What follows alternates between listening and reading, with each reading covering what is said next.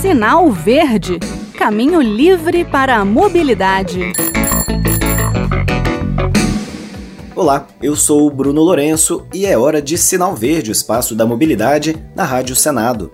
Hoje vamos falar de um problema muito sério: o vandalismo contra o transporte público. Recentemente, em outubro, os moradores do Rio de Janeiro tiveram um dia de terror. A morte de um sobrinho de um miliciano teria motivado a ordem de queimar ônibus na cidade. Pelo menos 35 foram queimados. O transporte público legal é alvo de milícias porque essa atividade criminosa explora inclusive o transporte pirata. Já une o que seria uma forma de protesto de terror com uma agressão ao concorrente. Mas e o prejuízo? Quem paga a conta? Aliás, a gente sabe de quanto é esse prejuízo? Segundo o Sindicato das Empresas de Ônibus da cidade do Rio de Janeiro, o prejuízo com esses incêndios de outubro foi de 30 milhões de reais, que serão pagos pelos contribuintes, não tenha dúvida. Sem contar que a onda de terror tirou 35 ônibus de circulação. Alguns eram até fretados, eram de turismo, mas tirou muitos ônibus de circulação e alguns acredita até que por medo das empresas, claro, eles tiraram, reduziram a, a oferta por alguns dias, né? O que vai piorar, claro, ainda mais o transporte na capital fluminense. E olha que comparando os ônibus e BRTs do Rio de Janeiro, eles são muito melhores do que os daqui de Brasília. E o custo de um único veículo gira em torno de 500 mil reais, mas pode ser o dobro disso, dependendo do modelo. Sem contar que demora também, você faz a encomenda, não tem lá na concessionária disponível. Eles vão fabricar um ônibus sob demanda. E será que vão, aliás, suprir os veículos queimados por novos? Ou então eles vão pegar emergencialmente ônibus velhos que estavam encostados? Enfim, não tem como imaginar a sociedade ganhando com isso. E eu só falei aqui do vandalismo de um episódio específico. Só que ações criminosas contra o transporte público não são isoladas. Dados da Associação Nacional das Empresas de Transportes Urbanos indicam que no ano passado foram 62 veículos queimados. Desde que a entidade começou a monitorar esses números em 2004, já foram 2.700 veículos incendiados no país, somente de veículos queimados. Eu achei estranhos esses números, né? Considerando se no ano passado foram 62, então como é que ia chegar num número tão alto?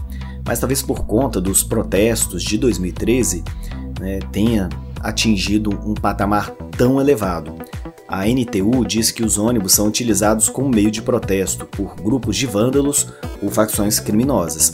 E até o ano passado, 20 pessoas morreram e 79 ficaram feridas gravemente por conta dessas ações.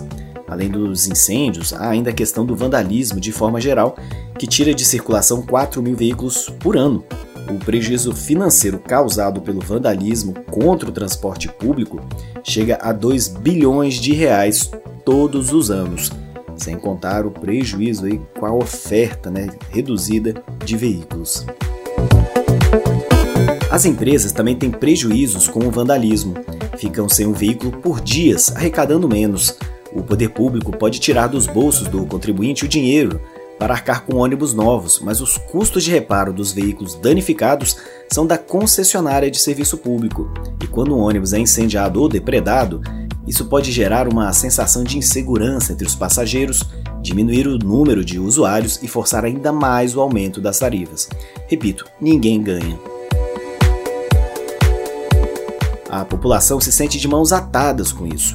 No caso de ações criminosas orquestradas, só resta fugir. Ninguém vai encarar lá os vândalos ou gente do crime organizado, né?